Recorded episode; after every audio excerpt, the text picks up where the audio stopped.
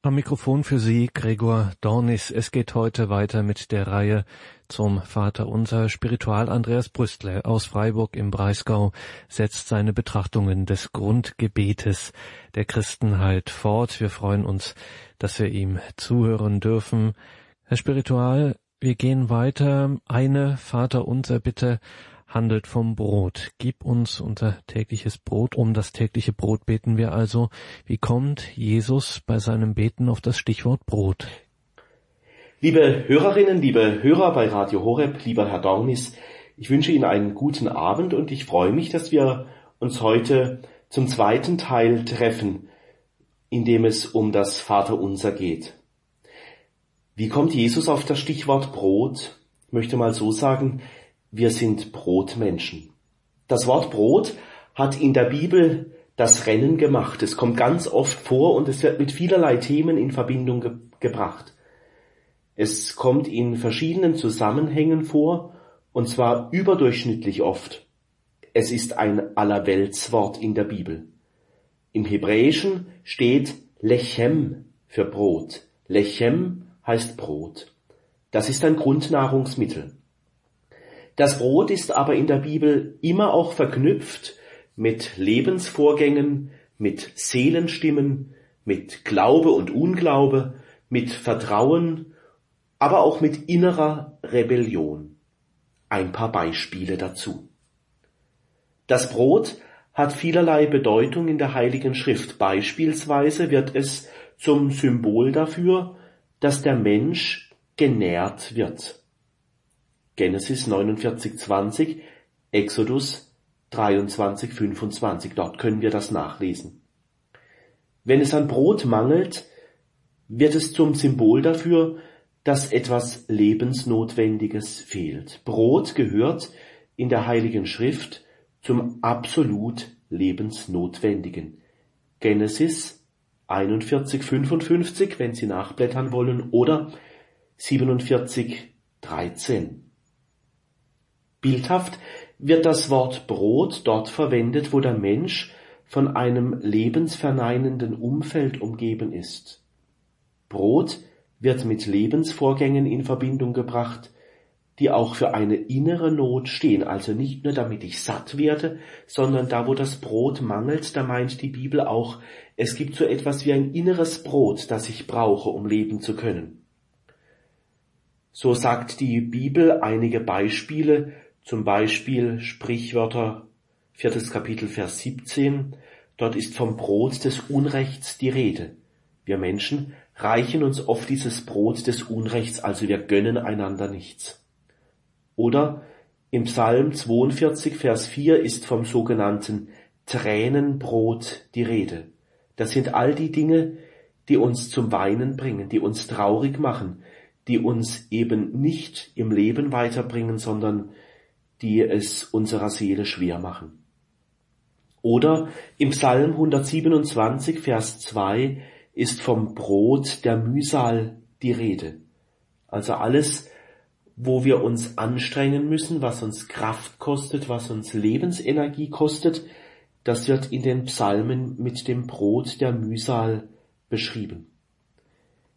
Diese Redewendungen der biblischen Autoren verwenden in der Symbolsprache das Bild Brot.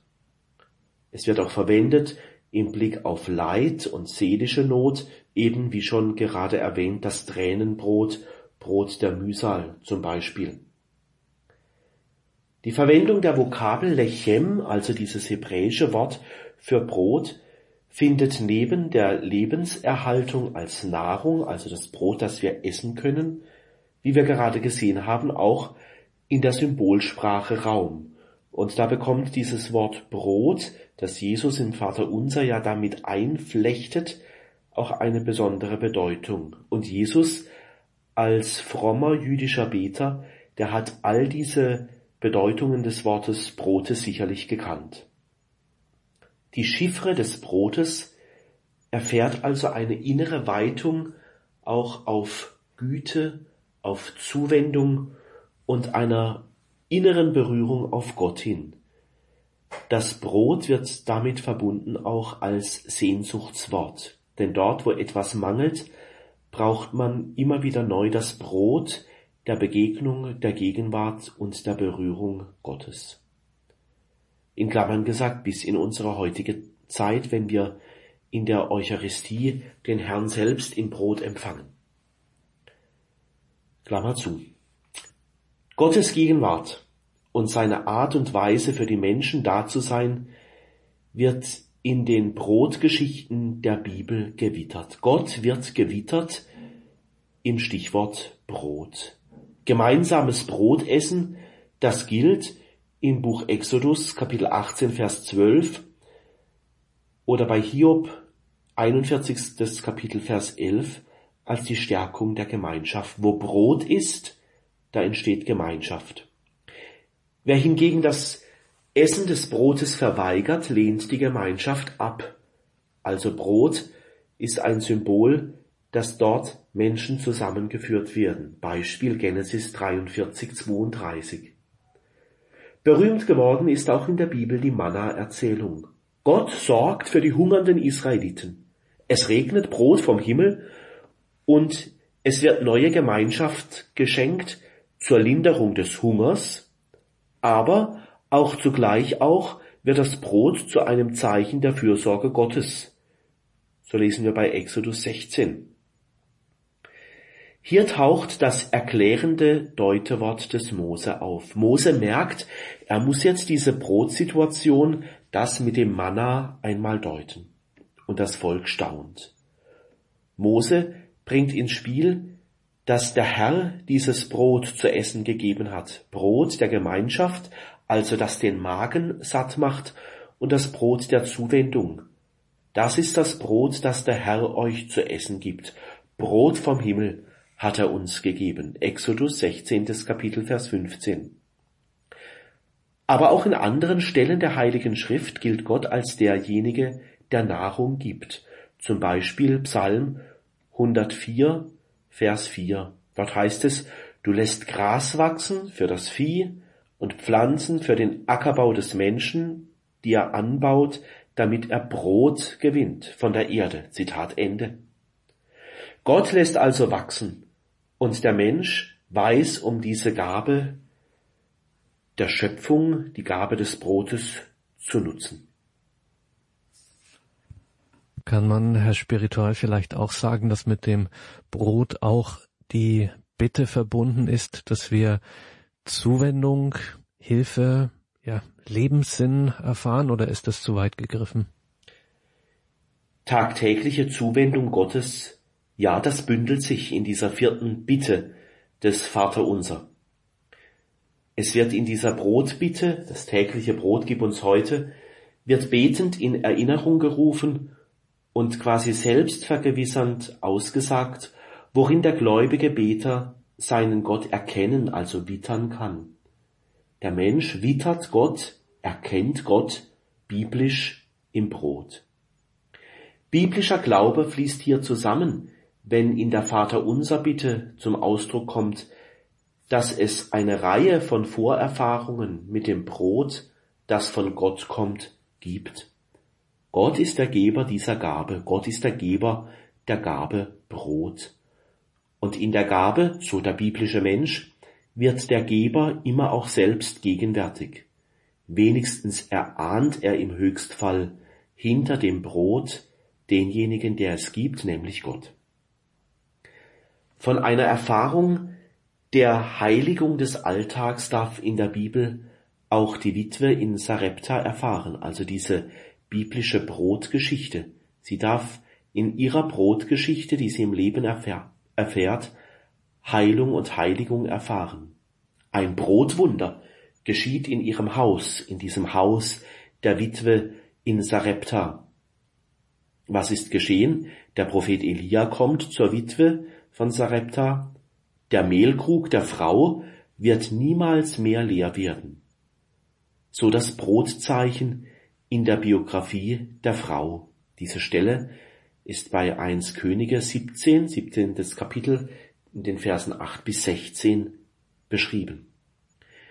Über die Freude des Wunders hinweg darf die Frau erfahren, dass Gott ein Gott des Lebens ist. Das Brot ein Zeichen dafür ist, dass Gott gegenwärtig ist, dass Gott dafür sorgt, dass das, was ein Mensch zum Leben braucht, Brot, niemals ausgehen wird. Niemals wird Gott aufhören, ein Gott des Lebens zu sein, der uns das gibt, was wir im Leben brauchen. Ich glaube, in Jesus schwingt das auch ganz stark mit, wenn er betet, dass er bei seiner Brotbitte an diese zentrale Stelle im Alten Testament von der Witwe von Sarepta denkt. Und im Neuen Testament geht es ja weiter mit diesen Brotgeschichten, zum Beispiel die Brotvermehrung.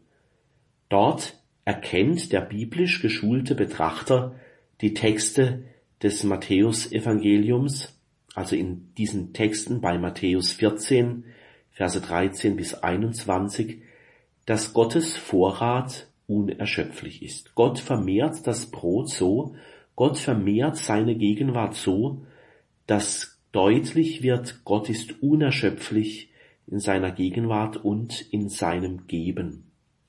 Not und Bedürftigkeit treten dort in den Hintergrund, wo man Gott vertraut. Das will uns der Evangelist Matthäus damit auf den Weg geben, wenn er von der Brotvermehrung erzählt.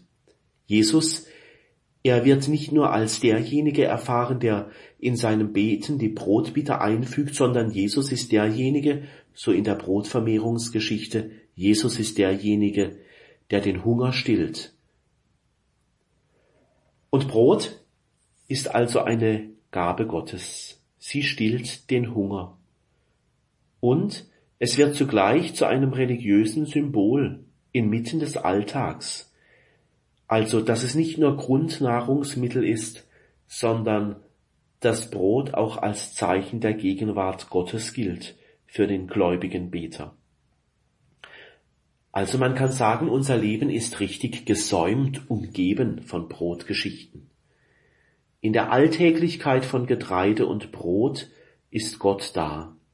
In jedem Bissen Brot atmet es Geschichten Gottes, die voller Heiligkeit und Wunder sind. Gott drückt sich in den seelischen Lebensvorgängen und in seiner Herrlichkeit aus in den Brotgeschichten der Bibel und in der Brotbitte von Jesus im Vaterunser Gebet. Für den Lebensvorgang, die Zeit voll auszukosten, erinnern die Brotfladen des Pascha-Festes. Zeit auszukosten. Kein anderes Brot darf es sein als dieses Matzenbrot beim Pessachfest. Exodus 12, Vers 8. Ungesäuerte Brotfladen bekunden, dass das Volk Israel in Eile ist. Das Volk Israel hat es eilig, hastig wird es gegessen, das Mahl. Zitat. Aus dem Teig, den sie aus Ägypten mitgebracht hatten, backten sie ungesäuerte Brotfladen. Denn der Teig war nicht durchsäuert, weil sie aus Ägypten verjagt worden waren und nicht einmal Zeit hatten, für Reiseverpflegung zu sorgen. Zitat Ende so in Exodus 12, 39. In Levitikus kommt das Brot auch vor. Dort ist es das Brot eine Gabe für Lob und Dank, so erzählt uns Levitikus Kapitel 2. Brot wird als eine Gabe für Lob und Dank gebracht. Oder noch eine Bibelstelle, wo es um das Brot geht, in der Offenbarung. Dort ist von den zwölf Schaubroten die Rede. Sie lagen dort auf einem goldüberzogenen Tisch. Die Brote wurden am Sabbat in einer Zeremonie jeweils ausgetauscht. Der Verzehr dieser heiligen Brote war den Priestern vorbehalten. Exodus 25, Verse 23 folgende und Levitikus 24, die Verse 5 bis 9. Das Brot erinnert dort daran, dass Gott der Schöpfer der Welt ist. Und es ist das Brot, das die Menschen da in der Offenbarung in diesen Schaubroten daran erinnert, dass wir uns Gott, dem Schöpfer, hingeben dürfen.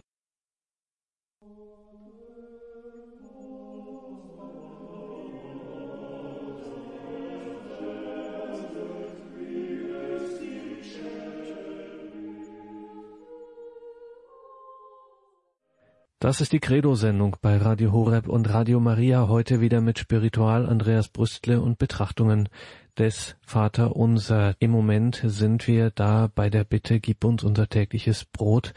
Nun weiß man ja, der Mensch lebt nicht vom Brot allein.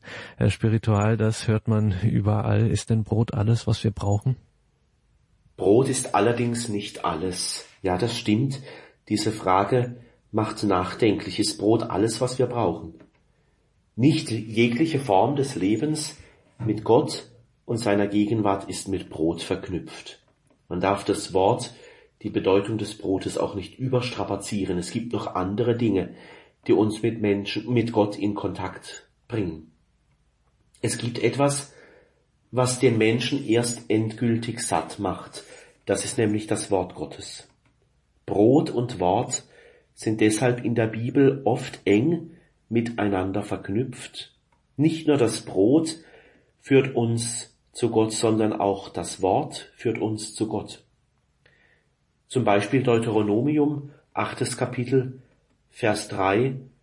Dort fällt der zum Sprichwort gewordene Satz, den Sie vielleicht auch schon oft gehört haben, dass der Mensch nicht nur vom Brot allein lebt. Er lebt auch aus jedem Wort, das aus dem Mund des Herrn kommt aber auch beim Propheten Amos gibt es eine Bedeutung, eine Kontaktstelle über das Brot hinaus. Es gibt im Leben des Menschen, wenn es um das Suchen der Nähe Gottes geht, auch den Hunger nach dem Wort Gottes. Das Wort Gottes will uns auch satt machen. Zitat Siehe, es kommen Tage, Spruch des Herrn, da schicke ich Hunger ins Land, nicht Hunger nach Brot, sondern danach, die Worte des Herrn zu hören. Zitat Ende. Das Zitat stammt aus Amos achtes Kapitel, Vers 11. Also, der Mensch hat auch einen anderen Hunger. Hunger nach dem guten Wort von Gott. Die Broterzählungen haben nicht nur das Ziel, Menschen satt sehen zu wollen. Wenn Jesus um das tägliche Brot bittet, dann geht es ihm nicht nur darum, dass wir satt werden, sondern dass wir auch satt werden von den Worten Gottes, die wir in uns aufnehmen, die uns erfüllen, glücklich machen. Die Bitte um das tägliche Brot, da geht es also nicht nur um die Stillung des Grundbedürfnisses, also dass wir halt keinen Hunger haben, sondern es geht auch darum, dass wir mehr und mehr von Gott hören, hörend werden auf Gott hin. Und das eigentliche Ziel, das in dieser Brotbitte im Vater unser auch noch mitschwingt, ist das Manna. Das Manna, das himmlische Brot, das ist die eigentliche Sättigung. So heißt es zum Beispiel bei Exodus Kapitel 16, Vers 12, Am Morgen werdet ihr satt werden von Brot und ihr werdet erkennen, dass ich der Herr euer Gott bin. Zitat Ende. Ein Sprung ins Neue Testament noch, wenn es um das Brot geht. Welches Brot stillt denn dort eigentlich den Hunger? Es ist das größere und bessere Brot, das im Neuen Testament genannt wird. Im Johannesevangelium spricht Jesus von sich als dem Brot. Johannesevangelium sechstes Kapitel. Er ist das Brot mit der dreifachen Bedeutung. So kann man aus dem Johannesevangelium herauslesen, wenn Jesus von sich als dem Brot spricht. Er ist als erstes das Brot vom Himmel, vom Vater gegeben. Also Jesus stammt nicht, und so versteht er sich nicht, aus einer irdischen Bäckerei, sondern wenn Jesus sagt, er ist das Brot vom Vater gegeben, dann heißt es, das Brot, das er gibt, also er selber, ist nach der Machart des Himmels. Er, Jesus, stammt von Gott. Eine zweite Bedeutung. Als zweites stellt er sich als Brot des Lebens vor. Ich bin das Brot des Lebens. Wer von diesem Brot isst, wird nicht mehr Hunger haben. Damit ist das Brot der Geborgenheit und der Heimat gemeint. Auch hier wird es keinen Hunger mehr geben. Wer Sehnsucht nach Geborgenheit und Heimat hat, der ist bei Jesus dem Brot des Lebens, bei demjenigen, der Leben gibt, gerade richtig. Jesus, das Brot des Lebens, schenkt Heimat. Und dann noch eine dritte Bedeutung des Brotes, wenn Jesus von sich als Brot spricht. Jesus sagt, er ist das Brot der Welt. Damit bringt Jesus sich ins Spiel als das Brot, das in Ewigkeit Leben für die ganze Welt schenken wird. Jesus ist quasi die Erfüllung des Lebens. Er ist das Brot für die ganze Welt. Das Brot ist hier das Symbol für das umfassende Leben, für das Leben bei Gott. Wort und Brot satt werden und die Erfüllung aller Sehnsucht, das bündelt sich in der Vaterunser Bitte beim Lebensthema Brot bei Jesus, unser tägliches Brot, gib uns heute. Und sogleich ist Jesus das Wort Gottes, das an Hunger noch einmal tiefer stillt, als das Brot, das den Magen satt macht. Jesus ist das Brot und das Wort, das von Gott kommt. Also Jesus gibt uns alles, was er uns geben kann vom Himmel. Und Jesus erfüllt sein Versprechen bis heute. Wer im Brot den Herrn also finden möchte, täglich, im täglichen Brot, der ist ganz in dieser inneren Bewegung der Vater unser Bitte. Das ist das tägliche Epeusion Brot quasi. Epi heißt darüber, Usia heißt Wesen. Mit dieser Wortneuschöpfung wird dem Gläubigen das überwesentliche Brot anvertraut. Das ist ein neues Wort, das die Bibel erfunden hat. Damit ist das himmlische Brot gemeint. Dieses himmlische Brot, diese Nahrung, wird dem Menschen gegeben im Beten und im Empfangen des Brotes. Jeden Tag neu will Gott uns mit der Brotsymbolik, mit der Bitte um das Brot zeigen, dass er gegenwärtig ist. Die biblischen Brotgeschichten hören nicht auf, davon Zeugnis zu geben. Finden wir den Herrn also immer wieder auch im täglichen Brot, im Dazwischen, im vielerlei des Alltags, vielleicht in so mancher Not, aber immer in der Gewissheit, Gott ist da. In der heutigen Credo-Sendung bei Radio Horeb und Radio Maria hören Sie Spiritual Andreas Brüstle seine Betrachtungen zum Vater Unser Gebet, dem Grundgebet der Christenheit. Wir kommen zur Bitte an den Vater, vergib uns unsere Schuld. So heißt es weiter eben, gib uns unser tägliches Brot und jetzt folgt direkt und vergib uns unsere Schuld. Herr Spiritual, wenn ich das Vaterunser bete, wie soll ich als Beter mit dieser Bitte umgehen? Schuld einzugestehen ist ja nun nicht leicht, das ist schon schwer. Ja, liebe Hörerinnen, liebe Hörer, es ist tatsächlich nicht leicht, mit dieser Vaterunser Bitte umzugehen. Schuld einzugestehen, das ist nie leicht. Es gibt Menschen, die verbergen den Blick vor der eigenen Schuld und beichten auch immer nur die Schuld anderer. Also andere haben das und das gemacht oder andere sind schuld. Die eigene Schuld anzuschauen ist schmerzlich. Oft liefern wir die eigenen Entschuldigungen mit, zum Beispiel wenn wir jemanden beleidigt haben, dann liefern wir gleich die Erklärung mit, warum dies oder jene Person das auch verdient hat. Wir sind dann sehr erfinderisch. Wenn wir sagen, ja, ich musste das jetzt mal zu dieser Person sagen, ich musste jetzt mal streng sein zu dieser Person, weil das und das vorgefallen ist. Wir neigen also dazu, Schuld von uns wegzuschieben. Ich glaube, in dieser Vater unser Bitte und vergib uns unsere Schuld, da wird deutlich, Vergebung ist herausfordernd. Nachdem alle widrigen Verhaltensweisen nachgesehen sind. Also bleibt immer noch ein letzter Rest. Der Beter gesteht sich ein, dass wir immer auf Vergebung von Gott her angewiesen sind. Immer. Alle Menschen. Die Bitte vergib uns unsere Schuld, die steht in der Bibel in einer Vergangenheitsform, wie wir schon vergeben haben, so heißt es genauer. Der Beter wird hier wie der barmherzige Vater in Lukas 15 beschrieben. Er schenkt Vergebung. Wenn Gott Vergebung schenkt, dann bleibt kein letzter Rest, der noch einen Schatten in unserer Seele hinterlässt. Vergebung, das sind die offenen Arme des Vaters. Um diese Fähigkeit bitten wir im Vater unser. Auffallend ist, dass bei dieser Bitte und vergib uns unsere Schuld keine Umstände und keine Anlässe genannt werden. Also ich vergebe die Schuld, wenn das oder jenes getan wurde. Davon ist nicht die Rede. Alles ist hier eingeschlossen, egal was. Einen Maßnahmekatalog, nein, den liefert uns Jesus in seinem Beten, in seinem biblischen Beten nicht mit.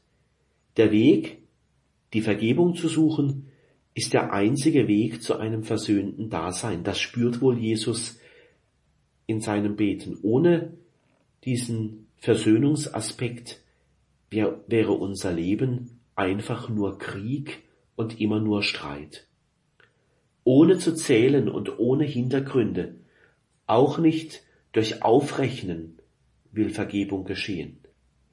Rache oder sich eine letzte Hintertür offen zu halten, Davon ist in dieser Vaterunser Bitte nicht die Rede. Aufgerechnet, nein, das will Jesus nicht. Wer aufrechnet, der vergiftet nur das Lebensklima. Es heißt auch in einer etwas wortgenaueren Übersetzung, Zitat, und erlass uns unsere Schulden, Zitat Ende. Hier steht wirklich das Wort Schulden, also im Plural, in der Mehrzahl. Wir befinden uns mit dieser Vaterunser Bitte auch im materiellen Bereich, nicht nur im spirituellen. Hier auch der Blick auf das Materielle. Wer nicht bezahlen kann, der musste damit rechnen, dass er Schuldsklave wurde, also er wurde versklavt. In dieser materiellen Situation, also in Geldnot zu sein oder eine Aufgabe nicht korrekt tun zu können, da haben Menschen immer wieder Gott angerufen alle Abhängigkeit von allen sklavenhaften Bindungen, die sollen nicht sein. Alles, was uns bindet, was uns zwanghaft macht, was uns gefangen hält, davon will uns auch diese Vater unser Bitte frei machen. Die Betenden bitten den Herrn, er möge doch so helfen, wie es auch Menschen tun, wenn sie versuchen, anderen Menschen aus der Not zu helfen, anderen aus der Patsche zu helfen, Menschen zu retten, menschlich zu sein. Jesus spürt wohl in seinem Beten und vergib uns unsere Schuld, dass ohne Solidarität und ohne Barmherzigkeit im alltäglichen Umgang kein Leben möglich ist. Wir würden uns immer nur zerfleischen. Für die Geldeintreiber ist Barmherzigkeit sicherlich ein Fremdwort. Sie kennen nur Profit. Wer diese Bitte des Vaterunser und vergib uns unsere Schulden betet, glaubt bereits schon daran, dass Hilfe und Solidarität auch ohne Vorleistung möglich ist. Kein Mangel, keine Schulden, seien sie auch noch so groß, sollen den Beter daran hindern, die Lebenskultur Gottes im eigenen Leben zu leben. Gott will im Beten dieser Vaterunser Bitte in unserem Leben also abfärben. Wenn Gott aufrechnen würde, was wir alles gemacht haben oder was wir ihm schuldig geblieben sind, wer könnte dann noch vor ihm bestehen? Diese Vaterunser Bitte, sie will eine Kultur prägen, eine christliche Kultur, eine Gebetskultur, eine Lebenshaltung, die die Eigenschaften Gottes ins alltägliche menschliche Leben hinein buchstabiert barmherzig zu sein. Jeder wird sich in seinem Leben irgendwann einmal als bedürftig oder nachlässig erfahren. Der Beter dieser Vaterunser Bitte stellt sich hinein in das Wissen, dass niemand perfekt ist und in der eigenen Schwäche und Not hoffentlich, dass ich auch selber dort auf einen Menschen treffe, der aus dieser Vater unser Bitte lebt und mich selbst in der Not nicht aufgibt.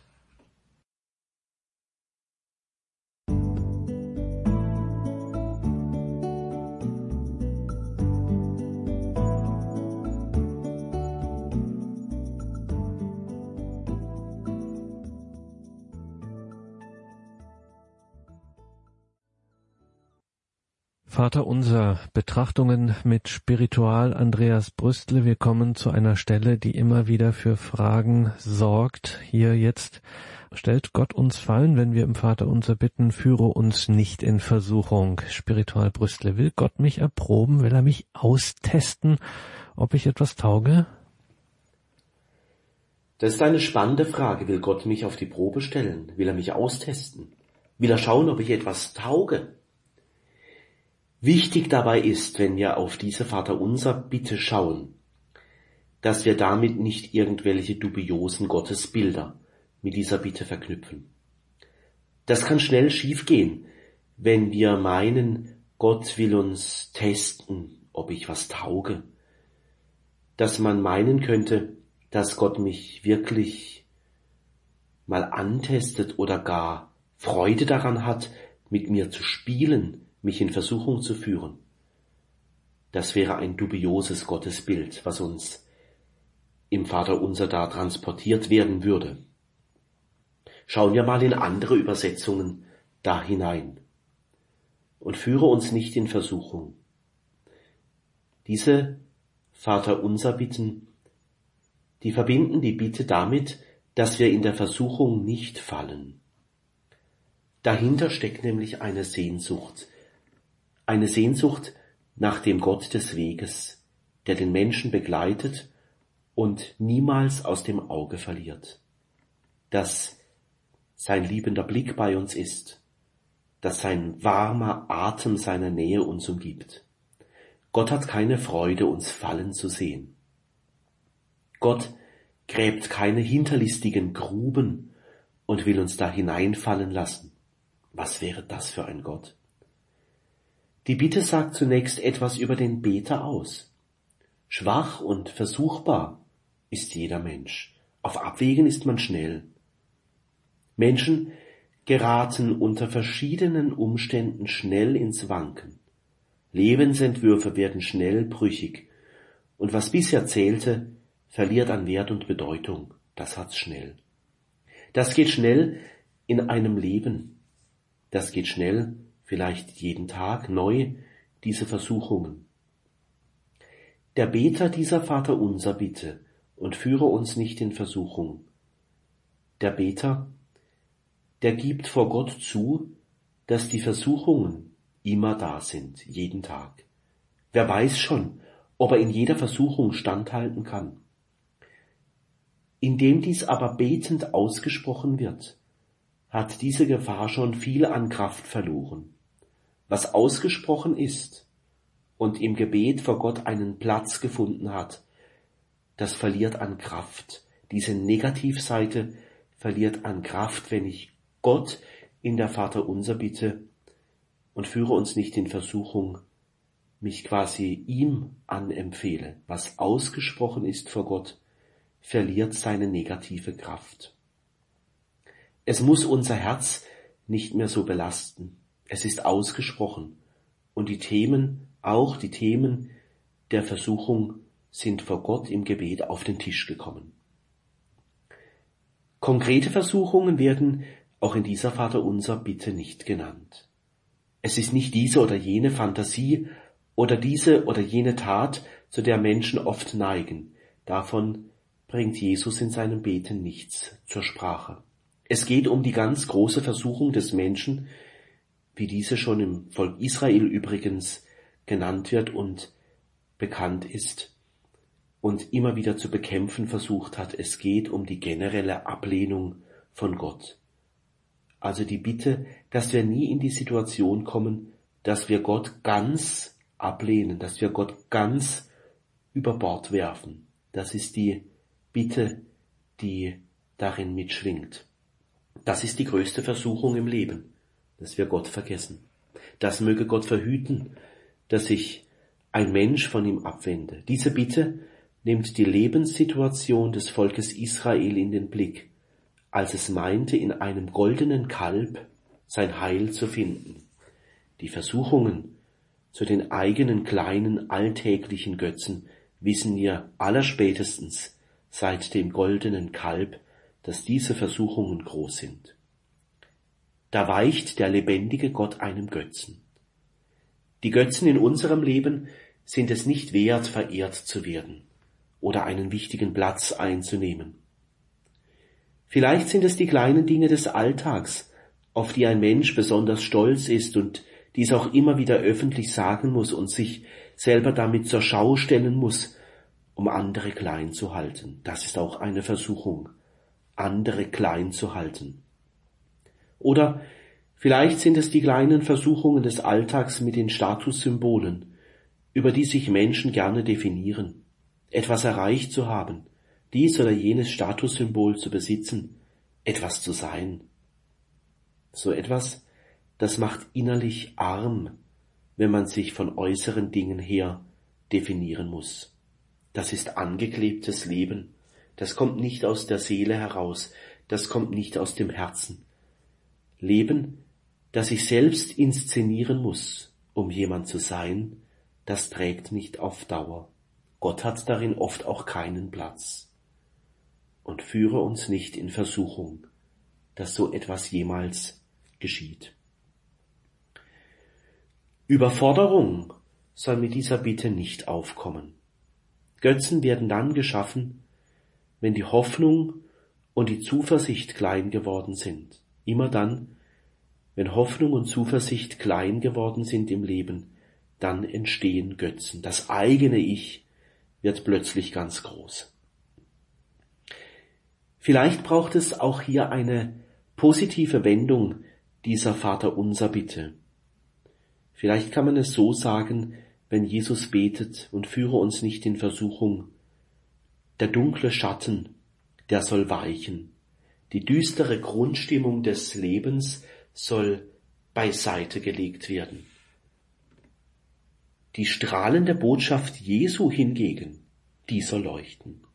Jesu Wort, seine Hingabe, die bringen Licht und Wärme.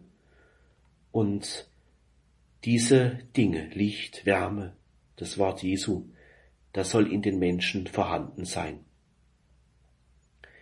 Nicht in der Versuchung unterzugehen, ist auch positiver gesagt, dass jemand zu einem Zeugen für den Herrn wird.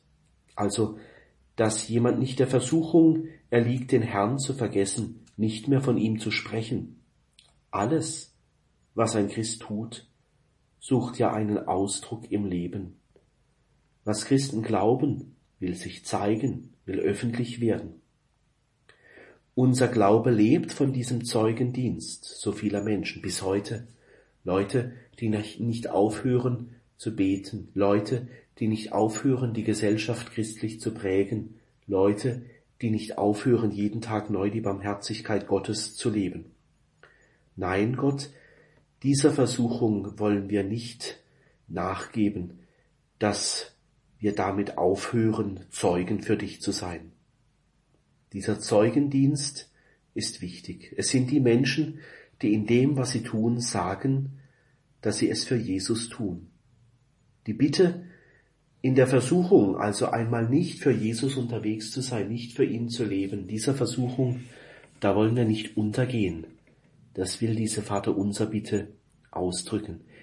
Die starke innere Hoffnung, auf Gottes Friede und auf die Lebensweise Jesu, die uns verwandelt, die soll nicht aufhören. Auch Paulus kennt die Notwendigkeit, sich in den Versuchungen auf den Herrn verlassen zu können. Er sagt dort, denn wir wissen, Bedrängnis bewirkt Geduld, Geduld aber Bewährung, Bewährung Hoffnung, die Hoffnung aber lässt nicht zugrunde gehen. So Römer 5, Verse 1 bis 5. Und da sind wir bei der Ausgangsfrage von Herrn Dornis wieder angekommen. Gott will den Menschen nicht antesten oder eine Falle stellen, sondern das Wort aus dem Römerbrief will da eine Hilfe sein. Hoffnung lässt nicht zugrunde gehen. da ist die Bitte mit verbunden, mit dieser Vater unser Bitte und führe uns nicht in Versuchung. Herr, stärke unsere Hoffnung, dass wir in keiner Versuchung erliegen, dass es niemals geschieht, dass wir uns jemals von dir trennen. Vater unser Betrachtungen mit Spiritual Andreas Brüstle aus Freiburg. Mein Name ist Gregor Dornis. Schön, dass Sie hier bei Radio Horeb und Radio Maria in der Credo-Sendung mit dabei sind. Wir kommen zum letzten Satz des Vater Unser. Der ist besonders, er ist berührend. Es geht hier um die Bitte um die Erlösung von dem Bösen. Erlöse uns von dem Bösen. Und da müssen wir dem geistlichen Begleiter, dem Spiritual die Frage stellen, wie geht das, dass wir aus dieser Verstrickung des Bösen herauskommen? Ja, genau, die Erlösung von dem Bösen. Das Böse ist heimtückisch. Das Böse kennt keine Liebe. Gewalt wird hier beim Bösen immer mit Gegengewalt beantwortet. Heimtücke wird immer mit Heimtücke beantwortet. Böses bringt nur Böses hervor. Liebe ist dem Bösen fremd. Dem Bösen ist das Wort Liebe ein Fremdwort. In dieser Vaterunser Bitte ist es die Einsicht des Beters, die sich hier in dieser Bitte zeigt, dass wir es als Menschen gut wissen, wie schwer es oft ist, diesen Verstrickungen des Bösen zu widerstehen. Uns rutscht oftmals im Alltag ein böses Wort zu jemandem über die Lippen, und aus dem Herzen, statt einen Weg zu suchen, der Frieden stiftet. Ein Wort gibt das andere und letztlich hat das Böse schon wieder seinen Platz bekommen mitten in unserem Alltag und es ist schwer, sich von diesen bösen Dingen, die wir immer wieder tun, zu trennen. Und der große Erfolg des Bösen ist dann, dass man immer einen Schuldigen sucht. Der andere ist schließlich schuld. Ausreden sind schnell zur Hand. Ausreden, warum ausgerechnet wir dann die Guten sind, das gibt es viele. Also immer dasselbe Muster oft im Leben, ich gut, du schlecht. Der andere war es, ich doch nicht, wo denkst du hin? Eine Verstrickung des Unrechts kann zum Beispiel auch der Hunger sein. Blicken wir in die Welt, wo gibt es da diese bösen Verstrickungen? Wenn wir innerlich hart werden, verraten wir die Menschlichkeit und verweigern global Menschen das, was sie zum Leben brauchen. Vielleicht sind die großen Fragen tatsächlich, wo die Menschlichkeit verletzt wird. Die Frage nach dem Brot für alle Menschen, dass alle Menschen satt werden in unserer globalen Welt. Oder vielleicht wird die Frage einmal sein, wer hat denn das saubere Wasser und wer nicht. Das wird auch zu einer Frage werden, wo wir bald wohl auch streiten werden, wo wir nach Lösungen suchen müssen, damit wir da die Menschlichkeit nicht verletzen. Beim Bösen zählt nur noch, wie ich selber Recht habe, wie ich selber gut dastehe, wie ich selber ein gutes Fortkommen habe. Andere haben darauf keinen Zugriff, nur ich, so soll es sein. Das grenzt aus, das degradiert Menschen, das raubt Menschen die Lebensberechtigung und die Würde. Das Böse kann so heimtückisch sein und sich auch im Gewand des Guten zeigen, so der heilige Ignatius. Natürlich darf ein Mensch die Dinge gebrauchen, die er sich erarbeitet hat. Ungerechte Strukturen schleichen sich nur dann ins Leben ein, wenn ich meine, andere hätten kein Recht, ebenso sorgenfrei und gut zu leben wie ich. Dann wird die Welt ungerecht. Leben darf nicht auf Kosten anderer oder Bedürftiger oder Benachteiligter gehen. Solche Strukturen des Bösen, dass wir meinen, dass wir der Mittelpunkt der Welt seien, die schleichen sich gerne schnell ein. Lösen, erlösen, erretten, das hat mit Befreiung zu tun in dieser Vater unser Bitte. Es sind nicht nur die äußeren Faktoren des Lebens damit gemeint, wie die Ungerechtigkeiten und Bosheiten der Welt. Nein, es gibt auch eine Innenseite.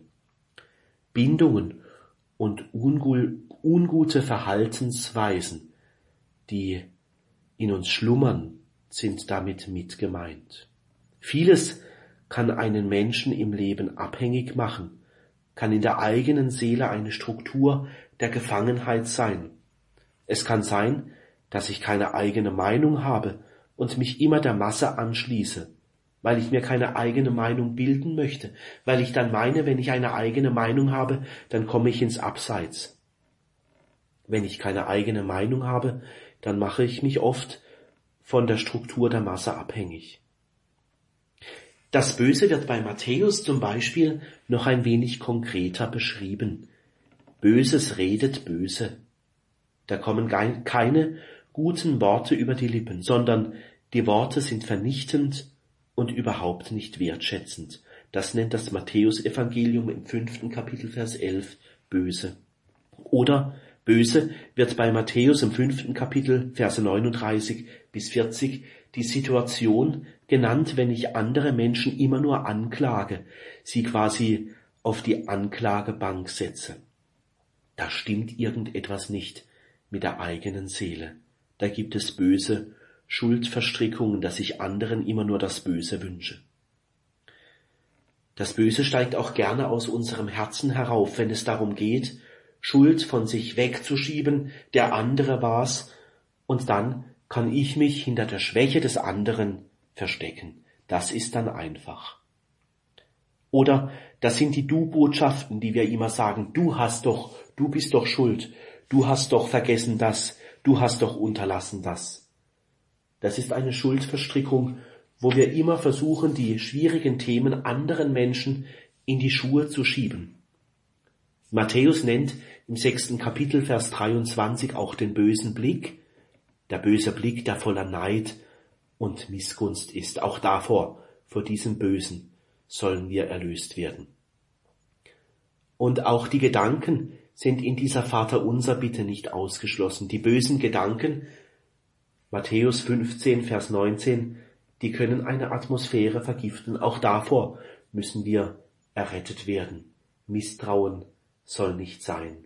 Oder noch eine Art des Bösen, in Matthäus 18. Kapitel Vers 32 die Hartherzigkeit. Das hart gewordene Herz, das lässt kein Leben mehr zu. Die Tür des Herzens geht zu und die Sprache des Herzens verstummt. Herzen finden nicht mehr zueinander. Es wird kalt. Das Böse hat viele Gesichter und das Gebet des Vaterunsers will die Wachheit der Seele wecken, damit wir uns in diesen negativen Aspekten des Lebens nicht seelenruhig einrichten. Eine hoffnungsvolle Zukunft verbirgt sich also hinter dieser Bitte von der Erlösung vor dem Bösen. Die Zukunft nach dem Beten dieser Bitte soll voller von Gott sein, ohne Leid, ohne Unterdrückung, ohne Widerwärtigkeit, Freiheit und Wohlergehen und Freude ersehnt sich derjenige, der betet, erlöse uns von dem Bösen. Der Beter führt mit diesen Gebetsworten aus den Dunkelheiten des Lebens ins Licht, zu Jesus. Zum Schluss gesagt, lassen wir uns von diesen großen Worten des Gebetes des Herrn, des Vaterunsers immer wieder neu finden. Jesus will uns finden mit diesen Worten. Jesus will unsere Seelenlage und im Alltag uns mit diesen, also mit seinen Gebetsworten finden, uns aufrichten, uns mit diesen Gebetsworten mächtig große Tore öffnen, durch die wir hineingehen dürfen in das Leben mit Gott. Lasst uns beten, wie der Herr uns zu beten gelehrt hat.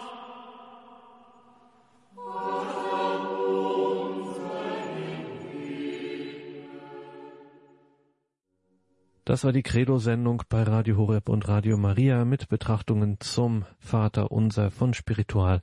Andreas Brüstler aus Freiburg. Teil 2 war das.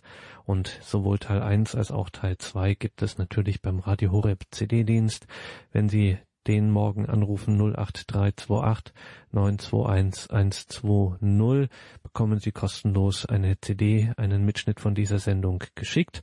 Online kann man das natürlich auch abrufen, ganz klar im Download- und Podcast-Bereich horeb.org, unser Internetauftritt. Und wir bleiben betend. Um 21.40 Uhr beten wir dann die Komplett, das Nachtgebet der Kirche und schalten dazu von Freiburg nach Münster zu Pfarrer Robert Schmeing. Mein Name ist Gregor Dornis. Danke Ihnen allen fürs Dabeisein. Danke Ihnen, Spiritual Andreas Brüstler. Wir lassen Sie nicht gehen, ohne dass Sie nicht zum Schluss auch mit uns gebetet haben und uns den Segen gespendet haben.